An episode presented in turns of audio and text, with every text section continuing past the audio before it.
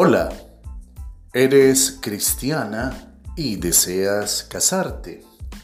Bien haces. Sin embargo, ten presente que antes de unirte en matrimonio con un varón, debes considerar si él en realidad será un buen prospecto de esposo para ti. Bienvenida. Yo soy Carlos Ardila y hoy te invito a considerar a través de la palabra de Dios las cualidades que han de ser tenidas previamente en cuenta por una mujer que desea un esposo.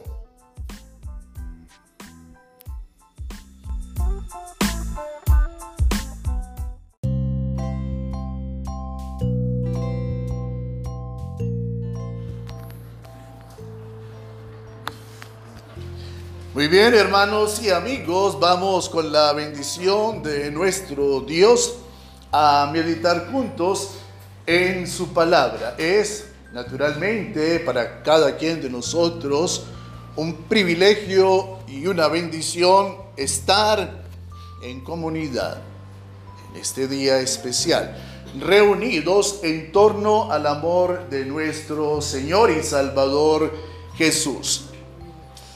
Sabes que hay un tema que seguramente ha concitado tu interés en algún momento. Y es un tema que reviste gran trascendencia, dado que involucra a partir de una decisión fundamental lo que marcará el curso de nuestras vidas en lo posterior para el común de las personas, siendo que algunas personas no participan de la relación del matrimonio por alguna razón de su propio entender, quizás por un don de Dios que les ha concedido continencia, pero la mayoría de las personas entramos en la relación del matrimonio, unos más temprano, otros más tarde. ¿Cómo elegir al hombre? ¿Cómo elegir a la mujer que será nuestro cónyuge? Vamos en dos presentaciones a considerar este tema. Primero vamos a referirnos a el candidato para las damas. Y después nos concentraremos en las cualidades que debe reunir una mujer que un hombre considere para que llegue a ser en el futuro su esposa. A mi esposa justamente mucho le preguntan, mira, ¿cómo conseguiste a ese hombre tan fabuloso que es hoy tu marido? ¿Cómo lo conquistaste? Él es evidentemente tan tierno, tan dulce. Esa persona tan especial, quisiera yo que llegara también de similar forma a ser mi esposo. Te pregunto, hermana, dime, ¿cuáles deberían ser las cualidades que tendría que reunir el que consideres como un candidato a ser tu esposo. Sé que hay tantas cosas en las que pensar. ¿Qué dirías? Que sea, en primer lugar, muy guapo. No te hagas, yo sé que piensas que sí. Justamente mi esposa se fijó en esa cualidad especial. Que sea rico. Yo sé que le has dado cierta importancia a ese elemento. Que sea rico. Será. Parecen ser cualidades esenciales, pero en realidad son más bien superficiales. Vamos con el favor de nuestro Dios, a tratar de establecer algunas, tan solo algunas, de las cualidades que debería reunir el hombre, hermana, que quieres que sea tu esposo. Pero yo ya estoy casada, Carlos. Bien, seguramente algunas mujeres podrían ser enseñadas por ti acerca del consejo de Dios. En primer lugar, deberías preguntarte, ¿ese hombre ama a Dios por sobre todas las cosas? ¿Me ayudará a llegar al cielo?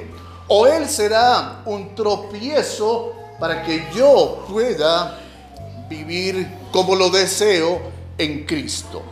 ¿Recuerdas el primer mandamiento de la ley de Dios?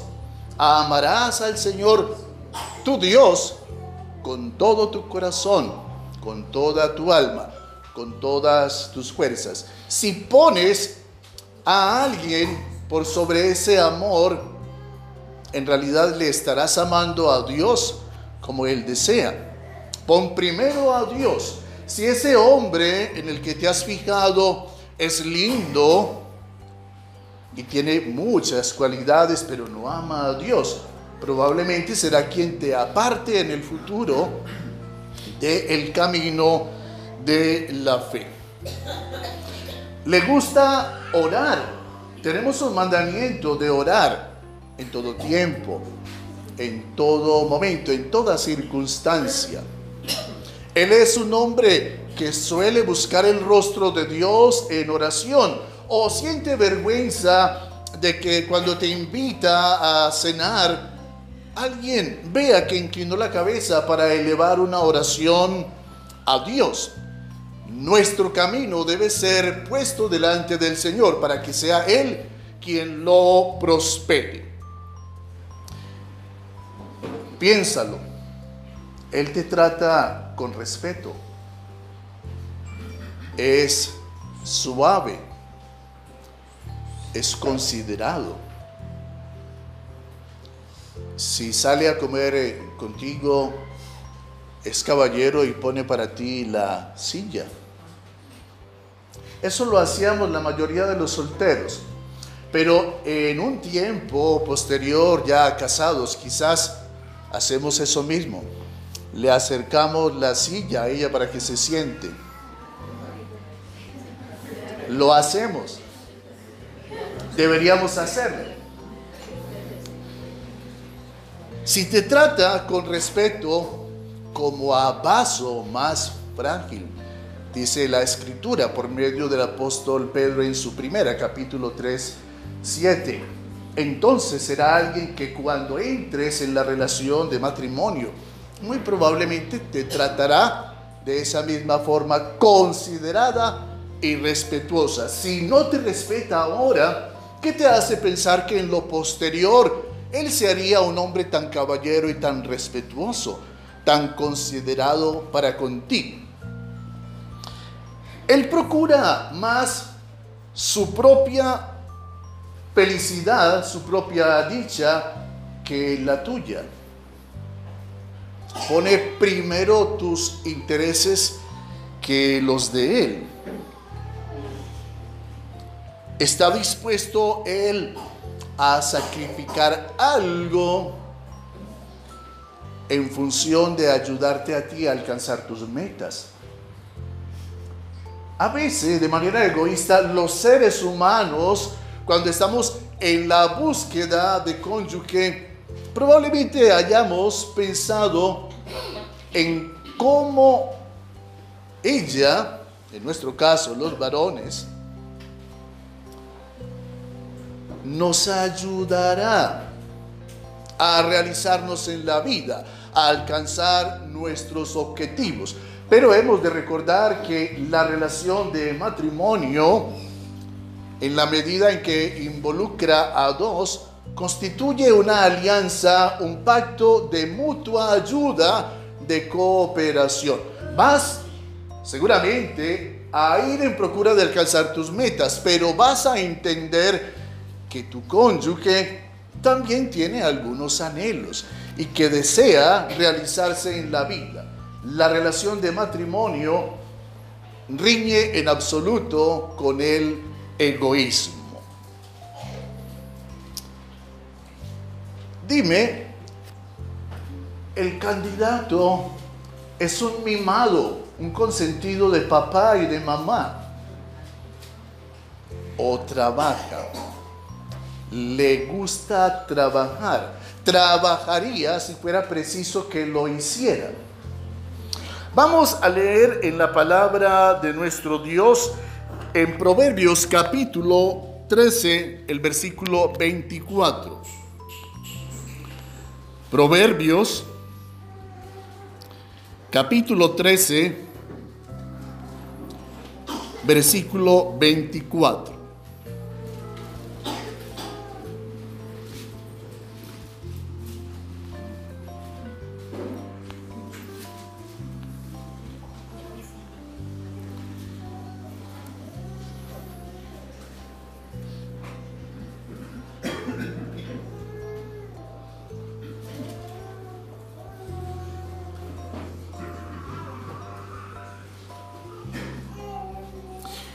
Que detiene el castigo a su hijo aborrece, mas el que lo ama desde temprano lo corrige.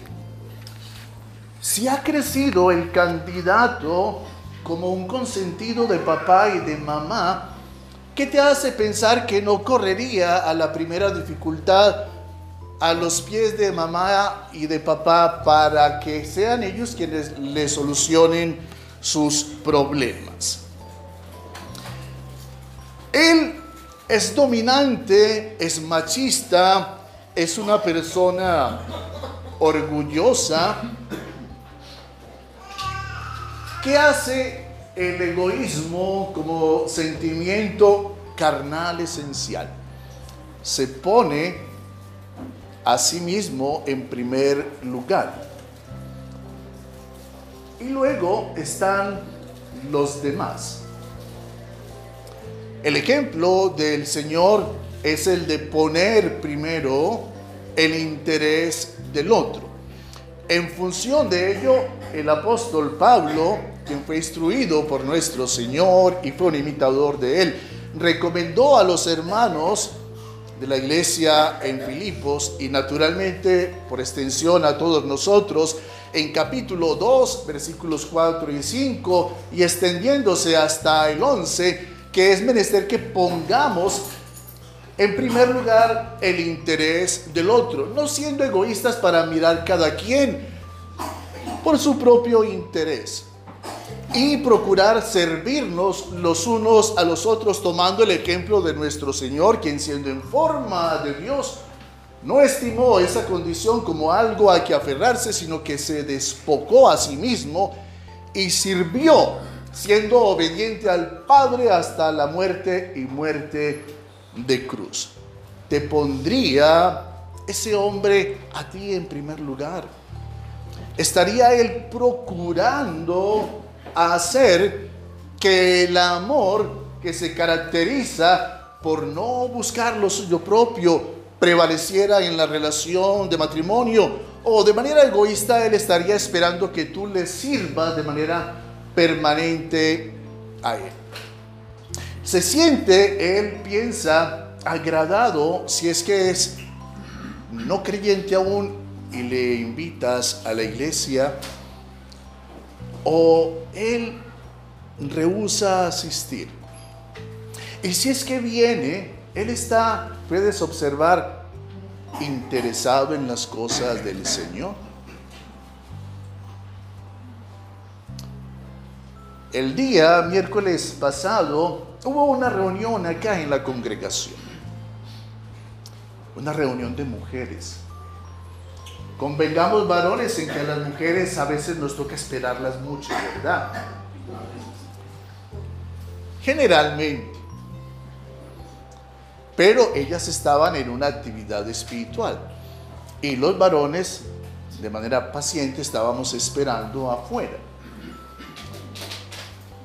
Un esposo joven estaba allí con otros tres o cuatro varones, uno de los cuales era yo, y mirábamos la hora que iba avanzando y conversábamos entre nosotros. A manera de broma le dije a uno de ellos, mira que tu esposa está sugiriendo que se queden en una vigilia, pero que te consulte algo, que te lo diga por lo menos y así no esperas.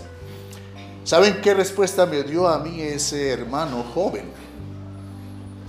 Una respuesta que me dejó anonadado, asombrado, estupefacto, impresionado, atortolado. El amor todo lo soporta.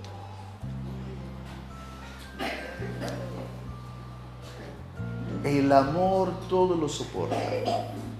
¿Sabes que cuando se entra en una relación de noviazgo, cada quien de los que integra tal relación procura ofrecer la mejor de las imágenes. En algún modo no alcanzas a conocer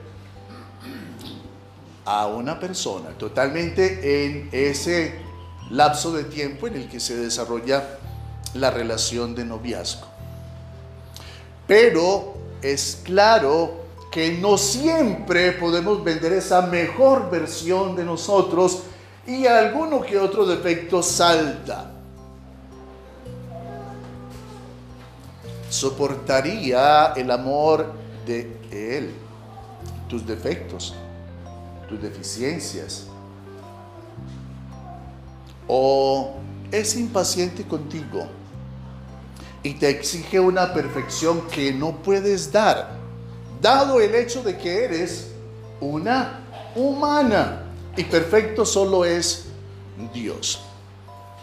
Debemos estar conscientes de que no podemos transformar al otro a nuestra imagen y semejanza para hacer que esa persona en lo que ella es, su carácter, su esencia, se corresponda con nuestro ideal de perfección te acepta Él realmente como tú eres, tanto en el aspecto físico como en el aspecto emocional. Te reprende cuando lloras y te sientes conmovida. Te consuela cuando estás sensibilizada por alguna situación en particular que te ha hecho entrar en aflicción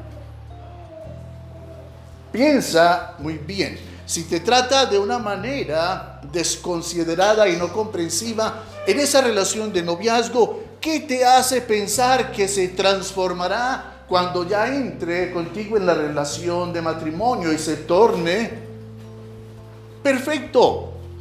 Si es intolerante antes, de seguro que no se transformará de una manera mística después. Él te alaba mucho. Reconoce tus virtudes, tus cualidades. O al contrario de ello, Él suele ser muy crítico. Y en lugar de reconocer lo bueno que hay en ti, Él, como lo hiciera el autor del libro de los cantares, de continuo procura exaltar a tu persona. Te dice de cuando en cuando que estás linda. O no nota jamás que te has peinado de una manera diferente. Él está contento con la forma modesta en la cual te vistes. ¿O estás sugiriendo de continuo que lucirías mucho mejor si es que acaso el escote de esa blusa fuese un poco más amplio? Y quizás si el ruedo de tu falda podría subir unos 15 centímetros más. Él está conforme con el hecho de que tú profesas una fe y quieres vivirla, o permanentemente te reprocha el hecho de que no concurres a los boliches o a las discotecas para acompañarle a él, si acaso no es creyente en Cristo. Procura Él imponerte lugares y espacios para frecuentar en los cuales tú te sientes a disgusto, incómoda, en razón de quienes frecuentan esos lugares, de las conversaciones que allí se tienen, de las bebidas que allí se ingieren.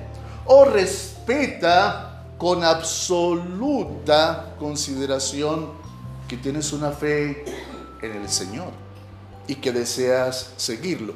Dime, Él es respetuoso con sus padres. Ama a tu padre y a tu madre. Honrales. Este es el primer mandamiento con promesa. Para que seas de larga vida sobre la tierra y te vaya bien. El hijo rebelde, desobediente a sus padres.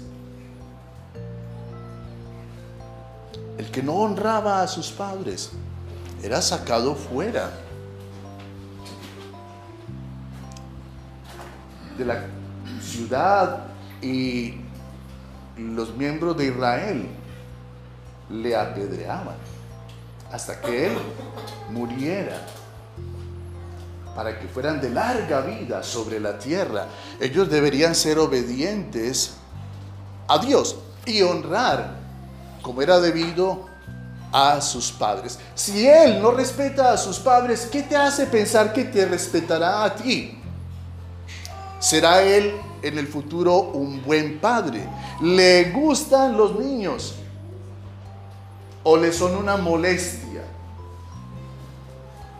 ¿Sería él en razón de sentirse incómodo con los niños en lo posterior un buen padre?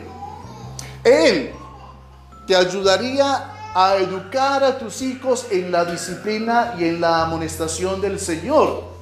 O insistiría en que no les lleves a esas aburridas reuniones en las cuales se canta a Dios y se hacen una serie de cosas que para Él no son ni atractivas, tal vez ni siquiera razonables. Llegado el momento de instruir a los niños, si él no es un creyente en Dios, tendrías en él una ayuda para que tus hijos fueran instruidos en la fe y en esa medida pudieran luego obedecerla. O él será un agente infiltrado dentro de tu hogar para hacer que tus hijos se pierdan viviendo disipadamente, como tal vez él esté acostumbrado a hacerlo. Él es un hombre machista.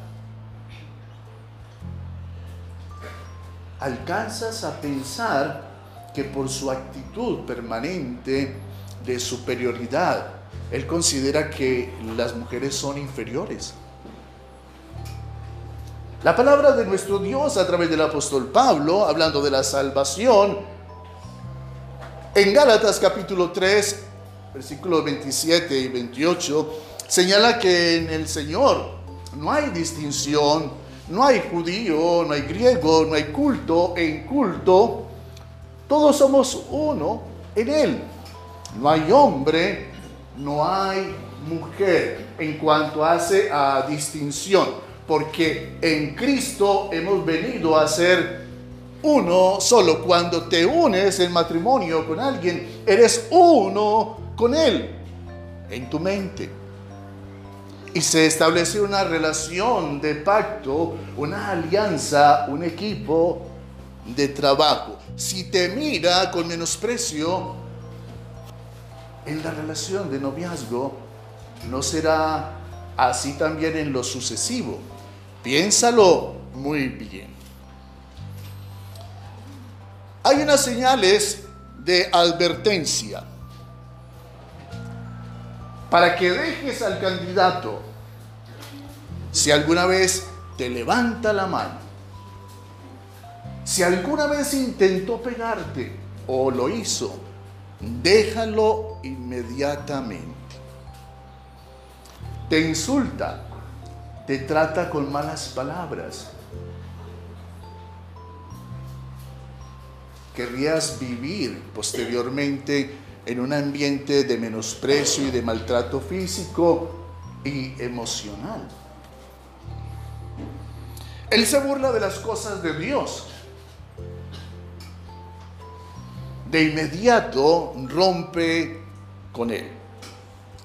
Podría ser que no esté interesado en las cosas del Señor y en razón de tu buen testimonio logres ganarlo para Él. Pero no es mi intención desanimarte.